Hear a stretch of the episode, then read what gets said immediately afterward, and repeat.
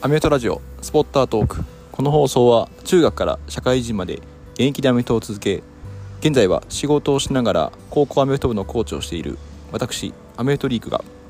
アメフトの情報やアメフトをもっと楽しくなれるようなそんな放送をします。はい、えー、ということで、えー、っと久しぶりの復帰2回目の配信ということですけども、えー、今回は2023年度の、えー、振り返りを、えー、していきたいと思います。えー、っと本当に雑多な話なので、え、ちょっとアメフトの濃い情報ではないんですけども、え、ちょっと2023年を振り返りながら、え、ちょっと話したいと思います。でですね、え、っとまあアメフトと仕事と家庭と、えー、3つに分けて、え、話したいと思うんですけども、え、まずはアメフトに関しては私はアメフトの、え、高校のコーチをしているんですけども、まあ、あのひとまず個人的には、えー、そうですね、あの悔いのないシーズンを送れたんじゃないかなというふうに、えー、思っています。えー、ちょっとまあ自分自身がどこのチームに所属しているかっていうのはちょっと言えてないんですけども、えー、ちょっと周りの支えもありまして、えー、おそらく一番今年成長できたんじゃないかなというふうに思っていますで、まあ、やっぱりそのまあいろいろプライベートであったり仕事であったり、えー、家庭とかいろいろ変化がある中でまあ、あのちょっと練習も休むことが何回かあったんですけども、まあ、それでもですねあの、まあ、チームのみんなに支えられて、えー、そして、えーと、うまく今シーズンも、えー、終えることができました。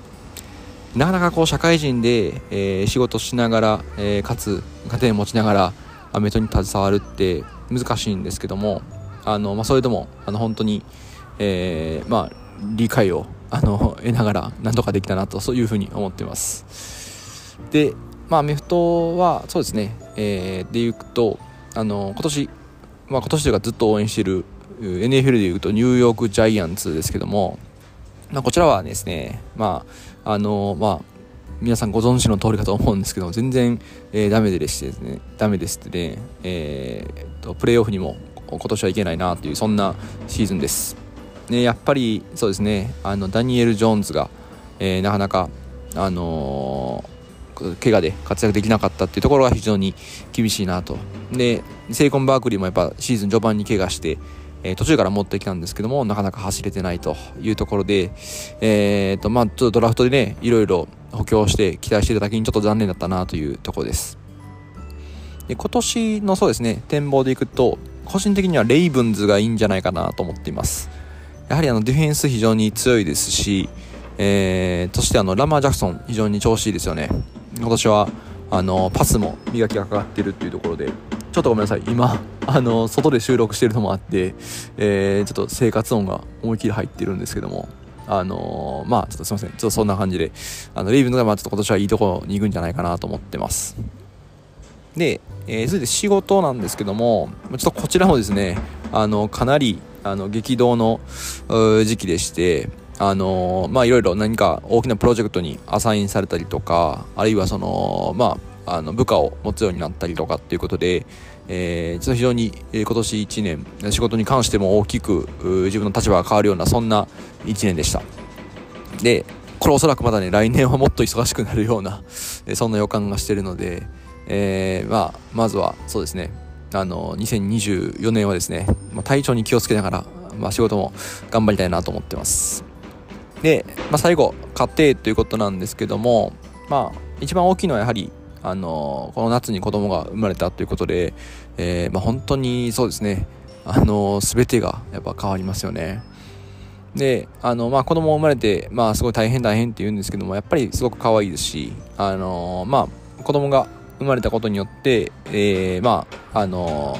まあ、両家にとって、あのまあ、孫ができるということで、あのやはりその孫に会いに来てくれたりとかで、まあ、家族が自然と集まれるような、まあ、そんなあきっかけができて、あのまあ、すごくこうあの家族同士で触れ合う機会っていうのが増えたなと思ってます。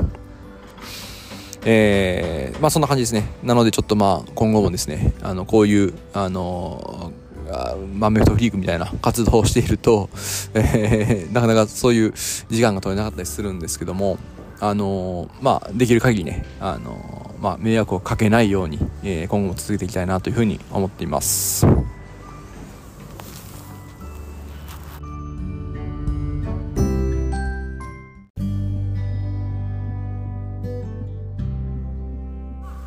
はい、いかがだったでしょうか。えー、今回は2023年の、え、振り返りということで、えー、仕事、え、アメフト、え、家庭それぞれ分けて、えー、近況をお話しさせていただきました。まあそうですね。あの ちょっとあの生活外で収録してるのもあってあの思いっきりあの、ね、工事の音だったりとかあのカラスの音だったりとかっていうのが入っているのであの、まあ、ちょっと今までねあのちょっと静かなところで撮ってたんですけどもそういうわけにはいかずということで非常に申し訳なかったです、えー、そうですね。